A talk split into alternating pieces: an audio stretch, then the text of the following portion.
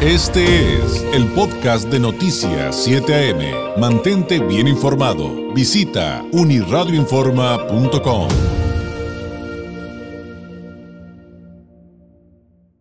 Porque estos sismos de ayer que, que se sintieron por toda la región, eh, pues eh, sí de repente pusieron de nervios.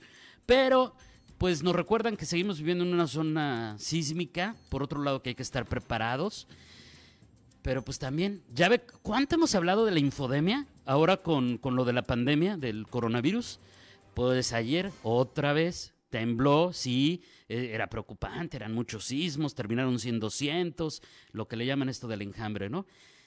Pero se soltaron, pues ya sé, ya sabe, los cazaclics, los cazavisitas y los pseudoperiodistas con una de fake news otra vez y pues que empezaron a decirnos los expertos. No, señores, la cosa no es así, ni se puede predecir todavía un temblor, etcétera, etcétera. En fin, quien sí sabe de este tema y es un experto en la región, de hecho, eh, un, profesional de esta área, investigador del Departamento de Sismología del CICESE, específicamente de la División de Ciencias de la Tierra, es el doctor Luis Humberto Mendoza Garcilaso, a quien le agradecemos nos tome la llamada desde muy tempranito. Doctor, ¿cómo está? Muy buenos días. Muy buenos días, don David. Oye, es, escuchándolo usted cuando dice uno de las personas de los que sí saben, me pregunto cómo estarán los que no saben de esto. Bueno, pues es que finalmente es algo de lo que siguen ustedes aprendiendo todos los días, pero nosotros creo que, y yo creo que usted también, doctor, nos preocupa, nos preocupa tanta fake news y tantas cosas Sí, que claro. se ponen a, a compartir que no son ciertas, que, que, que quieren generar visitas y clics y bueno. Pero a ver, partamos por el principio, doctor. ¿Qué sí se sabe, qué no se sabe? Básicamente, o sea, ¿qué pasó ayer? Le lleva a las 4 de la tarde, ya para terminar septiembre, 4 de la tarde, hora nosotros del Pacífico, con 28 segundos, será el primer evento. Este, a las cinco y media, hora y media después, será el evento de mayor magnitud, que es 4.9. Cuatro Ahí es donde casi lo sintió, pues quizá todo Mexicali y no se diga el Valle Imperial, ¿no? Y a la fecha, 15 horas después, van 587 eh, sismos en esa área. Lo bueno, digamos, eh, lo que hemos estado vigilando es que es una zona donde termina la falla imperial. La falla imperial eh, nace más o menos eh, al este de Cerro Prieto, ejido Saltillo, cruza la frontera y termina en Broadway, en la, ciudad. Y luego de ahí la siguiente falla es la el inicio de la falla de San Andrés. Entonces, este enjambre de sismos está donde termina la Imperial e inicia la San Andrés en una zona de conexión. Este, hemos notado que este tipo de, de sismicidad que le llamamos o se le llama sismológicamente enjambre, porque son una gran cantidad de eventos en un tiempo muy corto y de bajas magnitudes, donde no predomina un evento principal y luego la réplica, sino aquí iniciaron a las 4 de la tarde iniciaron eventos de magnitud 1, 1.1, luego 2.1, 3.1 y una hora y media después el magnitud 4.9, ¿no? Así que por eso le llama enjambre y se da también en las zonas donde hay manifestaciones geotérmicas, como es el caso de Cerro Prieto, se da este tipo de fenómenos, este y ahí en, en Broly, donde es también una zona geotérmica, el campo Giver. Muy bien. Este, lo que hemos estado atentos es que no migre esa sismicidad o esa cantidad de, de sismos hacia la falla San Andrés o hacia la falla imperial.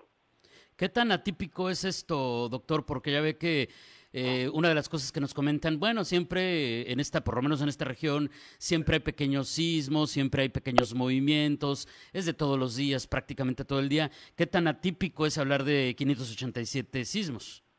Mire, hace alrededor de unos meses, tres, cuatro meses, hubo un enjambre, eh, precisamente, no más que ocho kilómetros al norte de donde está eh, el, el, el actual. Eh, el de hace meses fue eh, ya en el Salton Sea, donde está la mancha de, agua. Este está fuera de la mancha de agua. Entonces, ahí en, esta zona, este, en los últimos cinco años, yo creo que han ocurrido tres, cuatro eh, enjambres de este tipo. Así que para ciertas zonas, les digo, de, como le comenté, este, donde hay conexión de fallas y hay... Eh, ¿Qué quiere decir que haya este, manifestaciones geotérmicas? Que hay un calor muy cerca de la superficie, entonces el calor cambia las propiedades elásticas. Ya, ya ve que los sismos son eh, la ley de esfuerzos, de, de, elasticidad.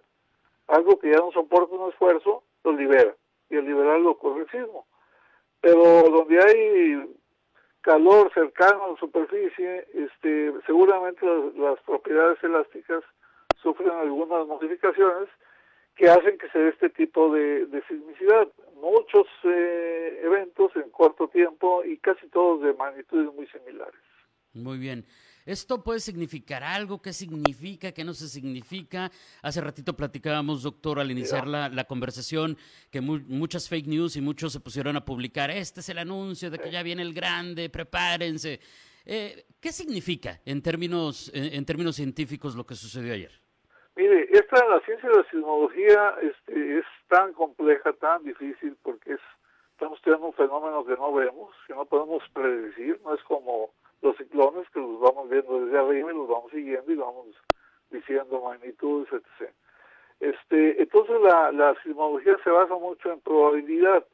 Entonces, esto es lo que podemos hablar desde el punto de vista así ya muy limitativo, sin concluir nada, es que la probabilidad de que pueda venir un sismo de magnitud mayor, la probabilidad aumenta, pero aumenta en un un valor no muy alto. No, podemos decir ya este de 5% de que ocurrió un sismo se va a 50. No, no, no, es así, no, no es tan concluyente, conclusivo, concluyente. Este, por eso la vigilancia. Si esta sismicidad migrara a, un extremo sobre las fallas de Andrés, sí, eh, eh, yo creo que ya por parte de autoridades tanto del sur de California como de Baja California, estaríamos, digamos, dando algún otro tipo de, de noticia o de o de lo que siempre hemos dicho, y usted lo dijo al, inicio, don David, sabemos que hay una sísmica este, y no nos vamos a poner a preparar cuando ya tengamos el evento encima, ¿no? O sea, esto lo podemos decir que es un recordatorio y lo único que es, bueno, revisemos, tenemos a ver eh, qué pasaría si nos quedamos tres días sin luz, sin agua, sin este, comida. Entonces, ese tipo de, de preguntas y que debemos respondernos nosotros, pues es hora de hacerlo, ¿no? Es cuando ocurren estos, estos eh, eventos. Bueno, y eh, las corresponsabilidades, ¿no? Entonces, doctor, me refiero a que algo que no es predecible implica que nuestros gobiernos estén listos, pero nosotros también, con nuestro plan familiar y nuestra famosa mochila de emergencia, etcétera, ¿no? Sí, Sí, la, autoridad no se va a dar abasto en un, evento mayor, lo vimos en el 2010. O sea, este, si vas a esperar a que venga por ti un bombero, no va a ir. O sea, más vale que te aprendas a, manejarte solo y que no te conviertas en víctima, sino que al contrario, seas un aporte de ayuda a alguien más, ¿no? Entonces, se trata de no ser víctima, se trata de, de sobrevivir y de poder llevar a cabo incluso acciones de ayuda a otros o revisar la casa, este, la familia, estar atentos a, a, seguir adelante, ¿no? Pero sí, la, la, autoridad no, ni, ni, los bomberos en situaciones normales vemos todas sus este, carencias, imagínense durante una calamidad de ese tipo, eh, hospitales, eh, en fin, este, estos, estos eventos cuando ocurren en zonas urbanas cercanas y fuertes, eh, son pruebas, son, eh, son exámenes de, la naturaleza donde si me dicen lo vamos a, ¿cómo se llama? a probar la respuesta, yo creo que no, quién sabe. Este, todo está el grupo Reyes Tijuana, desde hace 22 años trabajando. Nos preocupa la zona urbana de Tijuana como las otras cuatro de, de Baja California, porque pues Tijuana no ha tenido de verdad una prueba este, importante, no, no, le han hecho examen, vaya. Entonces, eh, eh, tenemos que, que bueno que a través de su medio, pues decirle a toda la, ciudadanía, a los que nos estén escuchando, no se olviden que viven en zona sísmica y no se olviden que hay que revisar sus casas, hablar con su familia y tener un plan para qué hacer en los siguientes días, horas, mientras las autoridades tratan de llevar toda la normalidad. Claro. Y, seguimos hablando entonces, doctor, eh, de que una de las zonas que más preocupa es justamente eh, Tijuana por su topografía, por las laderas, por todo esto. Así es, su topografía, su tipo de suelo, suelos le llamamos muy suaves, no compactados, este, alta densidad poblacional, este, en fin, este, reúne, eh, ¿cuál es la palabra? Eh, muchas eh, características que la hacen débil ante el fenómeno, ante un fenómeno que no dice. Imagina que, que alguien nos dijera, va a temblar a tal fecha en diciembre y que sepamos qué va a hacer. ¿Qué hacemos de aquí a diciembre para mejorar todo esto? O sea, quizás lo que vamos a hacer es no dormir en casas, este, estar fuera de estructuras que no confiamos y salvar la vida, ¿no? Pero eh, de que va a haber rupturas de tuberías, caída de postes, choques, eh, todo lo que hace rato usted mencionó, eh, que es el diario normal, ahora lo llamamos normal, Imagínense en un evento de eso, como salimos de la normalidad y entramos a una cosa que se llama calamidad. Bueno, eso sin duda es creo que lo más importante, cómo estamos preparados para resguardar nuestra, nuestra integridad y nuestra vida en caso de que se dé eh, algo de esta naturaleza, sobre todo si se da de manera intensa. Pero doctor, antes de despedirlo, pues no puedo evitar preguntarle del tema de los fideicomisos y del Fonden y que si desaparece esto, que si los investigadores ¿Usted cómo la ve? ¿Cómo la están viviendo en el CICESE? Algunos seguimos preguntándonos, pues si quitan el Fonden y pasa algo como esto que estamos platicando hoy, ¿cómo le vamos a hacer? ¿De dónde va a salir? Pero finalmente es caro atender a una, a una zona de desastre, cualquiera que sea la situación que haya provocado ese desastre. Eh, ¿qué, qué, usted cómo la ve eh? con todo lo que está pasando? Bueno, este, la, veo, la veo muy mal, triste. Este, vez de ir hacia adelante, yo creo que es un retroceso.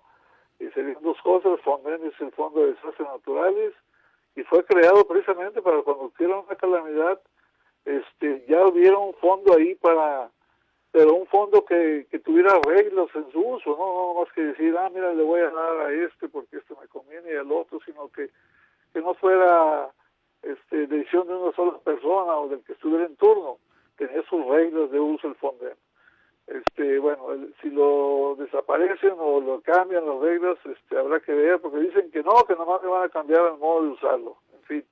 Y, en cuanto a los centros públicos de investigación pues una pena porque los fideicomisos sirven para darle continuidad a investigaciones que no son del orden de un año sino son del orden de multianuales vaya. Claro. y, y tú tienes que tener una seguridad de que ahí va a estar el recurso porque vayas, imagínate que ya vas llegando a la meta de tu investigación y resulta que ya se acabó el recurso, entonces es, es, todo perdido, ¿no? Entonces, ese fideicomiso te sirve, eh, ayuda para eso, está el famoso FOMIX, el Fondo Mix de investigación, también los están este, afectando. Y por otro lado también este el CICESE tiene 300 proyectos de investigación al año. Y, y, regularmente tú cuando haces una investigación o ya se acaba un estudio, eh, a veces te queda algún dinero, ¿sí? Entonces, eh, tú lo puedes eh, guardar para continuar la investigación por otro lado, ¿no? Entonces, para eso sirven los fideicomisos, es, no, no perder la continuidad de la investigación, no que digan, ah, mira, ya se acabó el recurso porque el siguiente año es otro año fiscal y vas a tener que buscar otra vez. Entonces, están afectando algo yo creo que no tiene idea de lo que es la ciencia en México, eh, lo que ha costado este, eh, iniciarla, somos la primera generación, no tenemos abuelos científicos, este, pero ojalá y no la interrumpan con este tipo de decisiones.